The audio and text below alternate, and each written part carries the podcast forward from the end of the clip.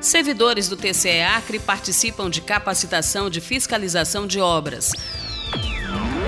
Com o intuito de melhorar e ampliar as técnicas de fiscalização de obras públicas, o presidente do Tribunal de Contas do Estado do Acre, conselheiro Ronald Polanco Ribeiro, juntamente com mais nove servidores, participam do curso de execução e fiscalização de obras rodoviárias e pavimentação urbana a capacitação é feita ao vivo por plataforma online virtual fechada e composta por cinco módulos de 20 horas cada. O curso foi iniciado na tarde desta segunda-feira 21, com a participação do presidente do TCE Acre, conselheiro Ronald Polanco, o conselheiro Antônio Jorge Malheiro, o chefe da 5 Inspetoria Geral de Controle Externo, Arthur de Oliveira Viana Neto, assessores de conselheiros e auditores da 5 IGCE, setor responsável pela fiscalização de obras e meio ambiente.